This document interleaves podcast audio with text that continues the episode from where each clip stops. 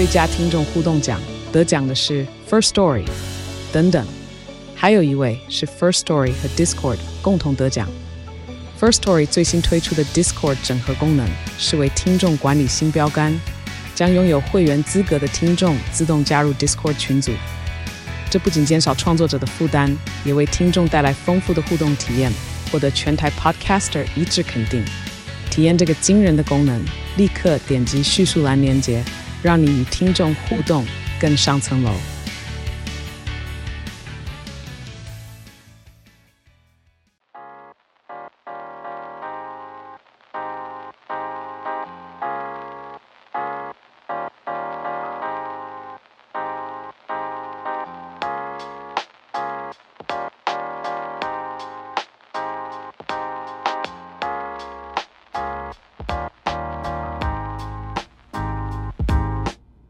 大家好，欢迎来到叉叉 Y 跟你看电影，让你看电影更有梗。我是叉叉 Y，欢迎收听 H&M 365，这是一个日更的声音节目。我们将会用三百六十五天的篇幅，每天分享一则历史故事和一部影剧作品，带你了解历史上发生一些重要的事件哦。我们今天又非常开心邀请到的是历史小白 J，没错。好的，我们今天要来聊聊的是在一九二八年的十一月十八号这一天呢，米老鼠诞生了。哇！那邪恶帝国的对，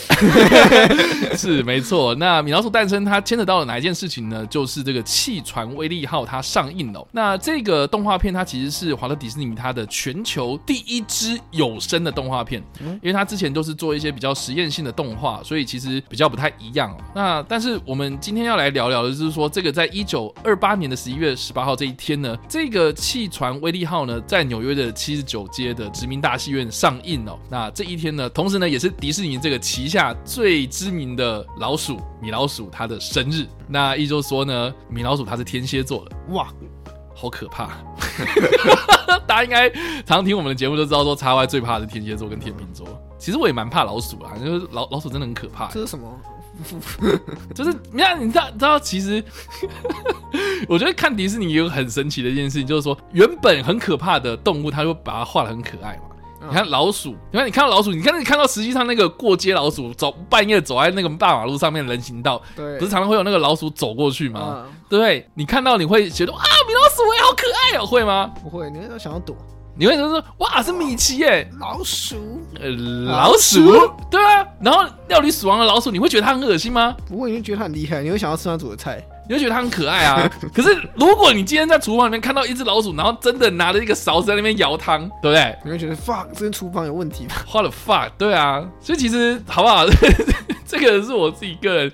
猛然回头想一想就知道说，哎，其实好像不太对劲啊。但不管怎么样啦，这个气船威力号呢，它其实是一个只有七分四十六秒的黑白短片，而且米老鼠在这部片里面没有说话，它只有吹口哨跟跳舞。但是它在上映之后呢，造成了轰动啊，很多人都争相目睹要看这一只可爱的米老鼠，根本就不在乎剧情哦。所以在上映之后呢，就有很多人就是挤在电影院，就是一票难求啊。而且，其实，在电影上映之前呢，这个迪士尼它并不是一个有名的公司啊。可是，经过了这么多年，看看现在二零二二年，哇，迪士尼庞大帝国的开始，竟然是从一九二八年开始这一天呢、哦，哇，它一夕之间就变成是一个当红炸子鸡哦。而且呢，在上映之前呢，这华特迪士尼而且还破产哦，就是已经穷到要脱裤子啊，甚至是为了这出短片，他已经做好准备要退出动画事业的这样的一个打算了。直到呢，这个殖民大戏院的老板哦，哈里瑞奇巴赫呢，他以一百美金的代价来买下了气船威力号两周的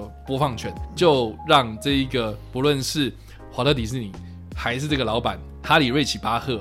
一夕成名呐、啊。大家想想看哦，当初只是一百美金的代价就买下这个动画，而且才七分钟啊，嗯，一堆人要争相看这只米老鼠，这交易真的是超级划算的，我只能这样讲，很赚啊！对比到现在，来看的话，也非常赚。对啊，哎、欸，你想想看，哦你当初可以用一百美金，然后买迪士尼的东西，哎，你现在有可能吗？对啊，现在一百万美金，现在一百万美金，你可能只能买个小小的授权，哎、欸，是吗？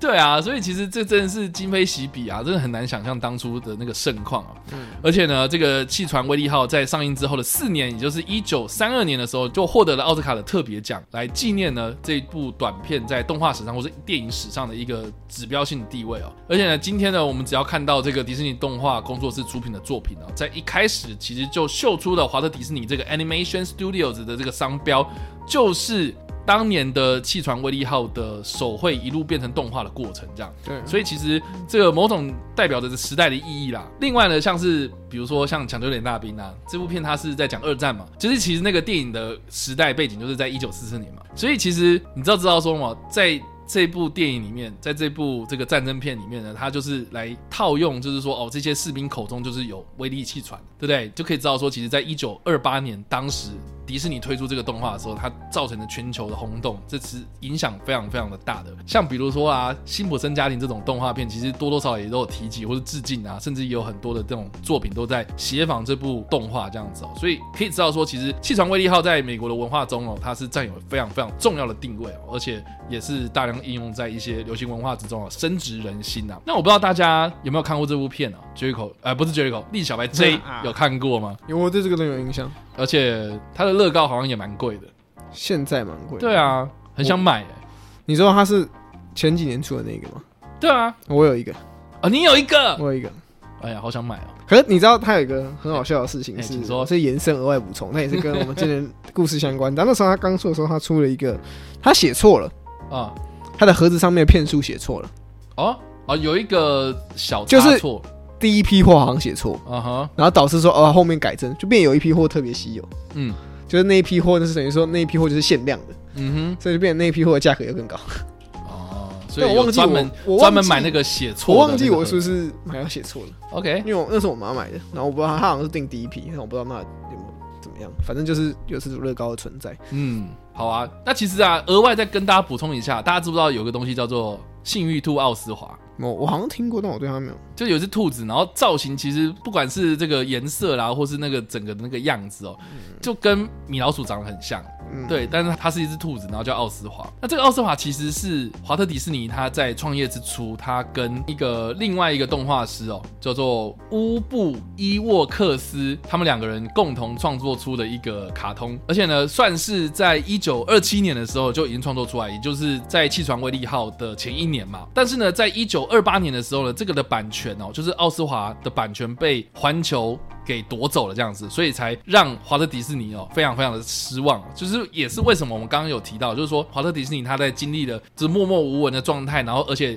旗下最就是可能会赚钱的东西也被其他的电影公司给弄走了，他就是很难过嘛，所以才创造出另外一个米老鼠出来，然后打算背水一战。我们就说我们要推出这个气船威力号，但是也没有人要帮他嘛，所以就最后找到了这个殖民大戏院的老板帮他，然后上映，然后造成了轰动这样。所以其实呢，这个奥斯华这个兔子啊，一直以来都是华特迪士尼的一个痛啊。哦，所以就是说呢，他希望有朝一日可以把这一个兔子的版权给赎回来就对了。那这件事情呢，是要到了二零零六年的时候，迪士尼他有这个实力跟环球影业去交易哦，才把这一个幸运兔奥斯华给重新的回到迪士尼的手上。而且在同一年呢，迪士尼还发行了收录当年二十六部的影集的影音光碟。这样，其实大家想看，从一九二七年到二零零六年这段期间，这个幸运兔奥斯华。